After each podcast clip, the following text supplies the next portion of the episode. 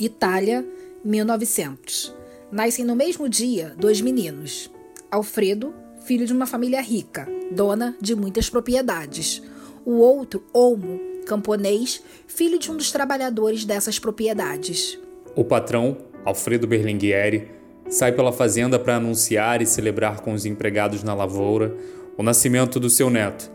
Ele entrega garrafas de vinho e espumantes, até alcançar Léo Dalcó, um de seus empregados e avô do jovem Olmo, menino que nasceu junto ao seu herdeiro. Nasceram no mesmo dia, diz ele. Sem o entusiasmo de Léo, Alfredo não consegue entender por que o empregado não está feliz. Para o que responde Léo, sem aceitar a garrafa de vinho. Quando sentamos à mesa, somos 40 bocas para sustentar. E acrescenta: O meu nasceu primeiro. É sabido que primeiro eram os camponeses, depois chegaram os patrões. Patrões? Quanta besteira! Quando nascemos, somos todos iguais, diz o patrão. Essa é uma das primeiras cenas de 1900, uma obra-prima do cinema do italiano Bernardo Bertolucci, com Gerard Depardieu e Robert De Niro.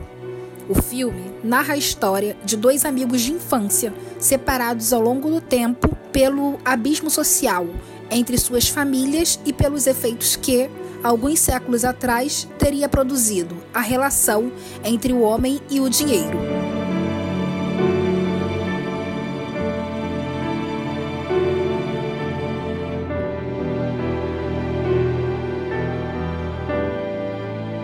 Desde os primeiros casos do novo coronavírus, a Covid-19, e as primeiras medidas de isolamento social anunciadas pelos governadores estaduais para conter o avanço da doença no Brasil, um dilema entre economia e saúde se instaurou. Não que isso seja novidade. De um lado, na figura do presidente da República Jair Bolsonaro, representando alguns de seus maiores apoiadores, os empresários. De outro, uma sociedade que ainda tenta entender o quão devastadora será por aqui a doença que pelo mundo já fez mais de 70 mil vítimas fatais e tem mais de 1 milhão e 200 mil infectados até o dia da gravação desse episódio. A pandemia escancarou algo que há muito é a ordem social, a luta de classes. Nesse episódio, a gente vai voltar no tempo para falar do modelo econômico que impera nos quatro cantos do globo. Utilizando uma reflexão do professor e advogado Silvio Almeida, postada em seu Twitter, abre aspas, a crise não é de confiança, não é ética, não é financeira, não é política, não é institucional e muito menos do coronavírus. A crise é de um padrão de sociabilidade que transforma tudo em mercadoria, inclusive saúde, educação e tempo de vida. A crise é do capitalismo, fecha aspas. A gente vai lembrar como surgiu o capitalismo e como ele se consolidou ao longo da história, até chegar aos dias de hoje. Para isso, a gente vai contar com a participação do cientista social Marcelo de Moura Coutinho. Ele é mestre em políticas públicas e saúde pela Escola Nacional de Saúde Pública da Fundação Oswaldo Cruz professor de Sociologia e Políticas de Saúde da Escola Politécnica de Saúde Joaquim Venâncio, da Fundação Oswaldo Cruz. Marcelo vai ajudar a gente a pensar sobre qual seria o futuro da economia e, consequentemente, o futuro do capitalismo. Além disso, a gente vai destacar algumas obras e autores do cinema que discutiram e questionaram o capitalismo. Nossa primeira parada é no século XIII. Se não me falha a memória, foi assim que tudo começou.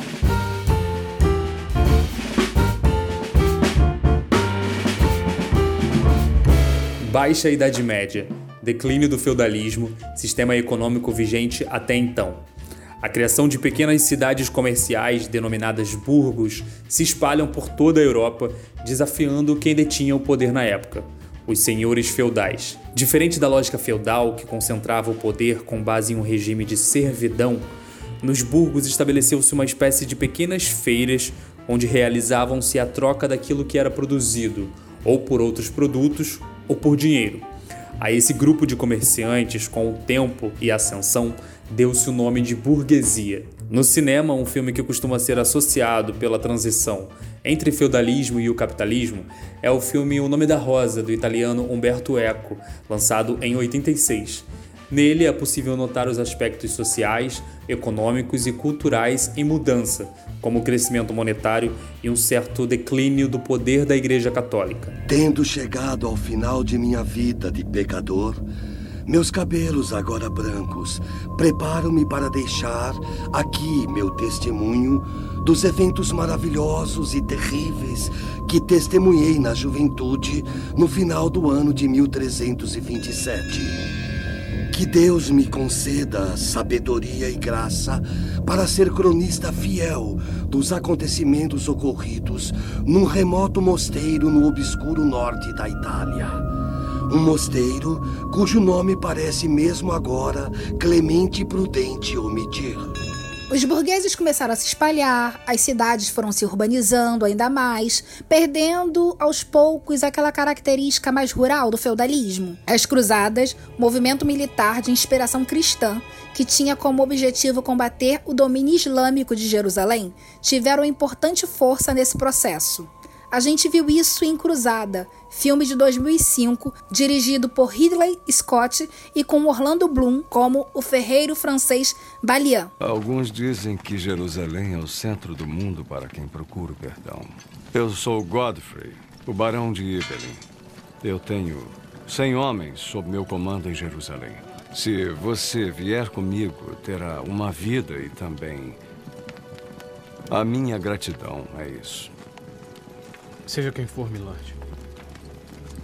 Meu lugar é aqui. O que fazia daqui o seu lugar agora está morto. Mas foi com as grandes navegações, a partir do século XV, que o capitalismo começou a se estabelecer como modelo econômico. Não por acaso, a descoberta da América marcaria o início da era moderna e a primeira fase do capitalismo, o capitalismo comercial. A síntese desse período, também chamado de mercantilismo, pode ser melhor compreendida através da necessidade que tinham os europeus de adquirir especiarias. A tentativa de portugueses e espanhóis em descobrir as Índias objetivava encontrar alimentos com melhores preços, matéria-prima e metais preciosos. Por que quer ir para o oeste? Para achar uma nova rota para a Ásia. A Ásia é o reino mais rico, a terra das especiarias e do ouro. No momento, só há dois caminhos para chegar lá: por mar navegando em volta do continente africano, viagem que demora um ano, ou por terra. Mas os turcos fecharam esta rota para todos os cristãos. Existe um terceiro caminho, navegando para o oeste através do Mar Oceano. Esse é um trecho do filme A Conquista do Paraíso, de 1992, também de Ridley Scott, e com Gerard Depardieu como Cristóvão Colombo descobrindo a América. A aristocracia não ficou de fora, sendo uma importante fonte de investimento nos empreendimentos marítimos, Afinal, com a descoberta de novas riquezas, ela poderia aumentar a arrecadação de impostos e, consequentemente, a riqueza para os seus reinados. O foco era, claro, a máxima acumulação de lucros para burgueses e aristocratas. O mercantilismo durou cerca de três séculos, entre 1400 e 1700. A mudança para uma nova fase começou no final do século XVIII, a partir de duas revoluções chaves: a Revolução Industrial em 1760 e a Revolução Francesa em 1789. A economia da época estava centrada na industrialização e no aumento do poder daqueles que participavam diretamente desse processo, a burguesia. E se na primeira fase do capitalismo a gente tinha os portugueses e espanhóis liderando as descobertas de novas terras além mar, agora a gente tem a Inglaterra em grande expansão, com a manutenção de suas colônias ao redor do mundo, importando delas matéria-prima barata para abastecer suas indústrias e seu gradual crescimento. Um nome importante desse período é o britânico Adam Smith. Foi ele que criou a teoria do liberalismo econômico, que defendia a mínima intervenção do Estado sobre a economia. Em sua obra A Riqueza das Nações, o autor traça o que é considerado o primeiro grande estudo político e econômico sobre as leis de mercado. O capitalismo industrial vigorou até o início do século XX. Charlie Chaplin em Tempos Modernos clássico da história do cinema que narra com maestria não apenas essa época, mas o cenário mundial após a Revolução Industrial é o filme de 1936 do gênio Charlie Chaplin, Tempos Modernos.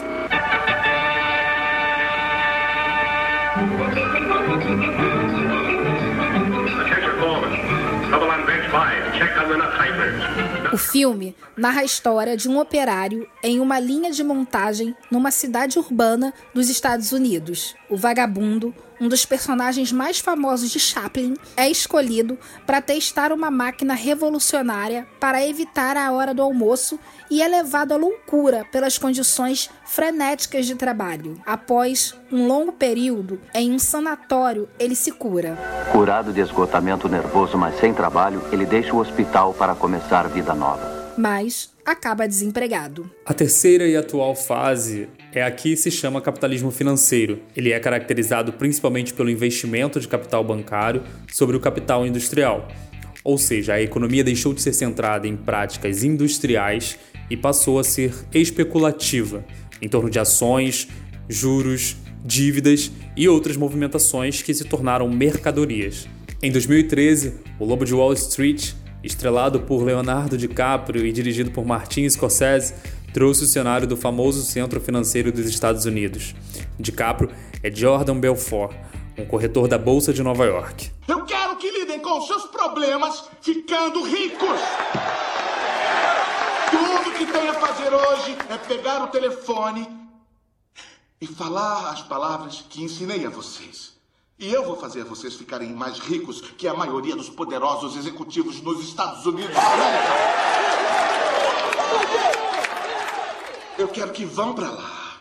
E quero que empurrem as ações de Steve Madden pela goela de seus clientes até eles engasgarem. Até que engasguem ou que comprem 100 mil ações. É isso que eu quero que façam. Sejam ferozes. Sejam implacáveis. Sejam os terroristas do telefone. Agora vamos colocar esse circo na estrada. A Bolsa de Valores é um dos importantes marcos do capitalismo financeiro. Não é à toa, foi em uma dessas bolsas de valores que o capitalismo enfrentou uma de suas piores crises. Muito provavelmente, você já tenha ouvido falar sobre a crise de 29. A queda da Bolsa de Nova York foi o resultado justamente da superprodução e da grande especulação. Sem aviso, a bolha estourou. A festa acabou. Um terremoto financeiro abalou Wall Street. A história viria a chamá-lo de o Grande Crash. E ele traumatizou a nação americana. Milhares de empresas quebraram. Milhões de pessoas perderam seus empregos. Homens orgulhosos encaravam a humilhação do auxílio à pobreza e da sopa comunitária. Famílias que perderam suas posses foram viver em favelas, a um passo dos símbolos de riqueza. Com isso, os bancos passaram gradualmente a ocupar um lugar de igual peso com as indústrias em relação às práticas econômicas. Após a crise de 29, o modelo estabelecido por Adam Smith deixou de ser utilizado e passou a vigorar o esquema desenvolvido pelo inglês John Maynard Keynes, o keynesianismo. O modelo era uma espécie de revisão da teoria liberal de Adam Smith, porém com a defesa de uma maior intervenção do Estado sobre a economia, a fim de garantir o welfare state, em português, o estado de bem-estar social. Ou seja, havia uma maior aproximação de questões econômicas e sociais, como por exemplo a garantia de geração de empregos. Nessa fase também surgiram as empresas multinacionais, grandes empresas que se estabelecem em geral em países subdesenvolvidos a fim de encontrar matéria-prima, mão de obra barata e, obviamente, novos consumidores. Nessa lógica, o monopólio de grandes marcas cresceu e acentuou ainda mais as desigualdades. Esse modelo começou a perder força na década de 1970, com a onda de ideais neoliberalistas, como a privatização de estatais. Ou seja, novamente, o desejo de um Estado menor e participativo apenas no sentido de manter o sistema econômico e salvar o mercado em eventuais crises. Algo te lembra o momento que estamos vivendo agora? O maior crítico da história do capitalismo, Karl Marx, disse em uma das suas obras, O 18 Brumário de Luiz Bonaparte, a seguinte frase: É a economia capitalista que condiciona até onde pode ir a democracia, e não o contrário. Marcelo, ao condicionar os limites da economia, o sistema capitalista ele fere os princípios democráticos? A democracia que vivemos aqui no Brasil e em grande parte do mundo é uma democracia liberal, né? uma democracia burguesa. Sempre limitada nos seus direitos e sempre restritiva, muitas vezes, da perspectiva de ascensão social real, concreta da classe trabalhadora. A gente percebe que a classe trabalhadora tem pouquíssimo sucesso nas suas tentativas de ascender socialmente. A economia colocada como grande definidora de possibilidade de políticas sociais, ela restringe sim a ação do Estado e restringe sim é, os princípios democráticos, porque a economia está acima daquilo que é direito. Apesar de, de se constatar a necessidade de você, por exemplo, aumentar o salário mínimo, de você ter políticas sociais mais amplas e com maior alcance, o Estado pode colocar que não tem recursos para fazer esse investimento social. Então, a economia define, né, principalmente com a ascensão né, do neoliberalismo nos anos 70 para cá, na Europa inicialmente nos Estados Unidos e no Brasil nos anos 90, a partir do governo Collor, com maior ou menor intensidade, o que a gente percebe é que a economia é que vai ditar as regras no sentido das políticas sociais serem mais amplas ou menos é, de menor alcance. Porque quase sempre do outro lado da mesa de um debate político está ou estão questões sociais. Porque temos a sensação de que o capitalismo ignora os princípios de garantias de direitos individuais. O sistema capitalista não é um sistema que tem preocupação com direitos individuais, sociais, porque na verdade isso usurpa a possibilidade de concentração de riqueza e obtenção do lucro, portanto. Claro que uma coisa é o que a burguesia deseja e outra coisa é na luta social como é que isso se dá.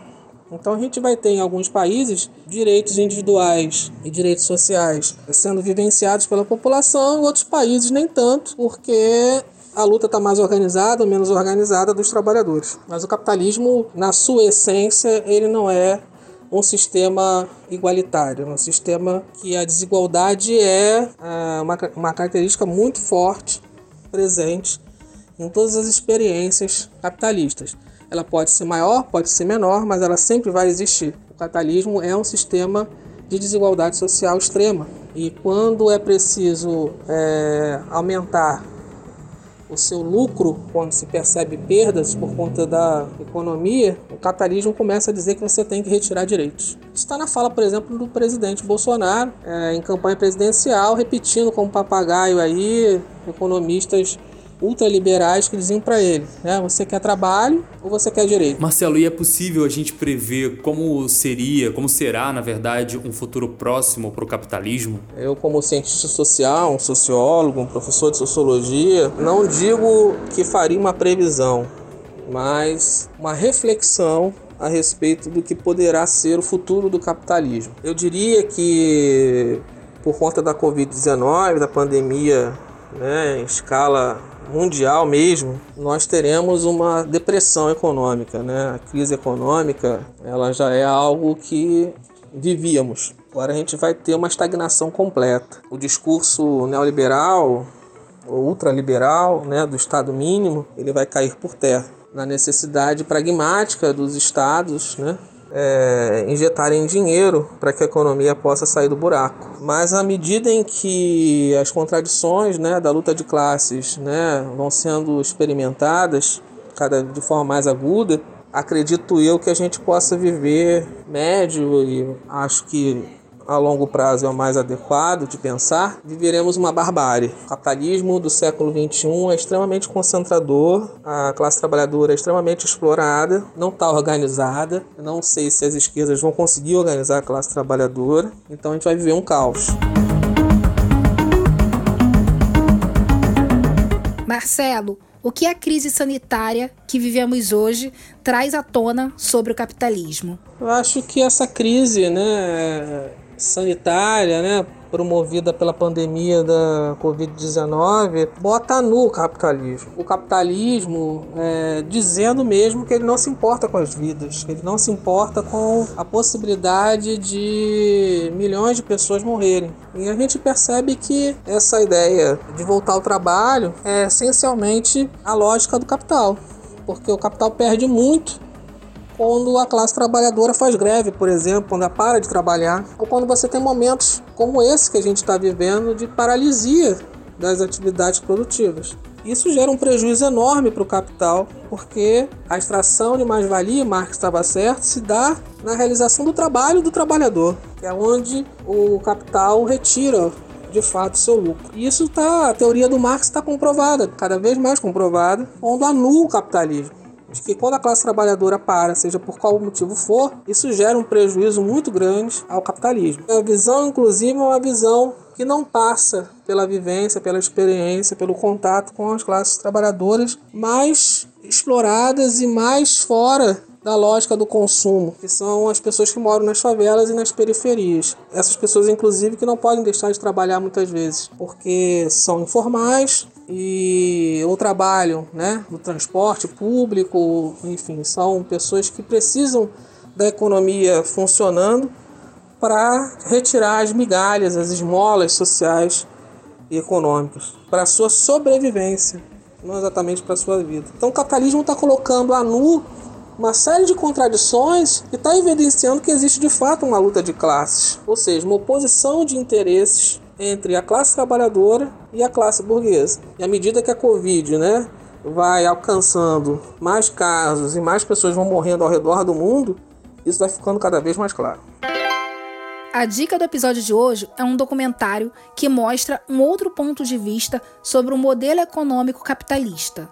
O documentário se chama Requiem para um Sonho Americano. Nele, um dos maiores intelectuais da atualidade, o linguista, filósofo e sociólogo Noam Chomsky, questiona a concentração de riqueza por um grupo seleto de pessoas e o aumento da desigualdade. A obra foi feita durante quatro anos e expõe na visão de Noam dez princípios básicos da concentração de riqueza e poder inspirado na realidade dos Estados Unidos e pegando carona no documentário do Noam Chomsky, que cita o que ele chama de efeitos civilizatórios, a gente vai falar de alguns movimentos e revoluções contrárias e de resistência ao mundo do capitalismo.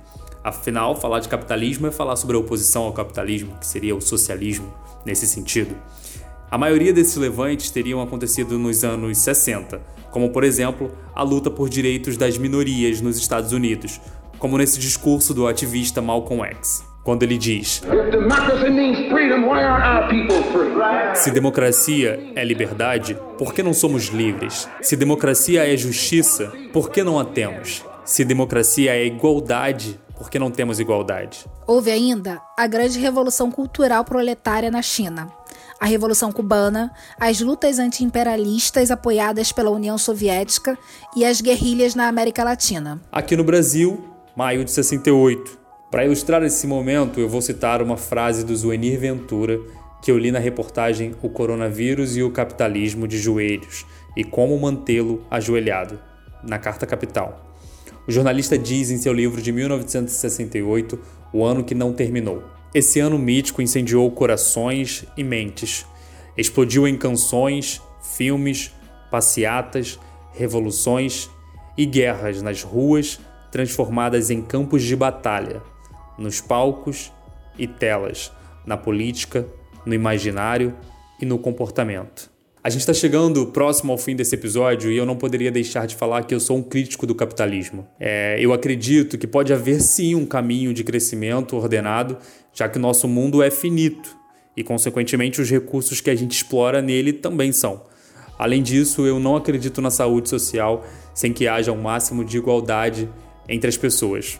A gente vive um abismo entre um grupo de pessoas privilegiadas e todo o resto da população, simplesmente porque um nasceu num lugar e outro nasceu em outro. Eu não sei se há no socialismo essa realidade na prática, uma vez que eu nunca vivi inserido dentro desse modelo. Mas se a cartilha do que ele prega na sua teoria for seguida, certamente é para onde eu olharia. E eu separei uma frase do historiador Howard Zinn, citado no documentário Requiem para o Sonho Americano, que a gente falou agora há pouco, que facilmente pode ser o sonho de todos nós. Ele diz: O que importa são os incontáveis pequenos atos de pessoas desconhecidas que fundam as bases para eventos significativos que se tornam história. Então, vamos mudar o sistema. Eu tenho repetido que o capitalismo fracassou. porque eu não consigo dizer que um sistema que foi criado pelo homem, mas que não prioriza a vida humana, tenha dado certo. O capitalismo produz um dos maiores horrores da humanidade, que foi a escravidão. O capitalismo usa até hoje a meritocracia, o mérito pessoal, o esforço pessoal para justificar o injustificável, a miséria, a fome e os desastres naturais. Para citar um bem próximo da gente, Brumadinho, uma cidade e vidas cobertas de lama. Nesse sistema, para ter ricos, tem que ter pobres. A riqueza de muita gente é construída em cima da miséria de seres humanos, de animais, da natureza. Ou a gente aproveita essa oportunidade, essa pausa e aprende que se a gente não mudar de rumo, as coisas não vão ser boas para ninguém ou a gente vai continuar caminhando pro abismo. Nesse programa a gente falou sobre vários filmes de uma forma de tentar exemplificar um pouco sobre como foi o capitalismo, como é o capitalismo na verdade, e a gente vai colocar essas dicas de filmes todas lá no nosso Instagram para que vocês possam assistir e pensar sobre o, capitalismo, questionar o capitalismo, refletir sobre o capitalismo, que é sempre bom. Afinal é um modelo vigente, é o único que a gente tem. É isso, então a gente chega ao fim de mais um programa, nosso nono episódio.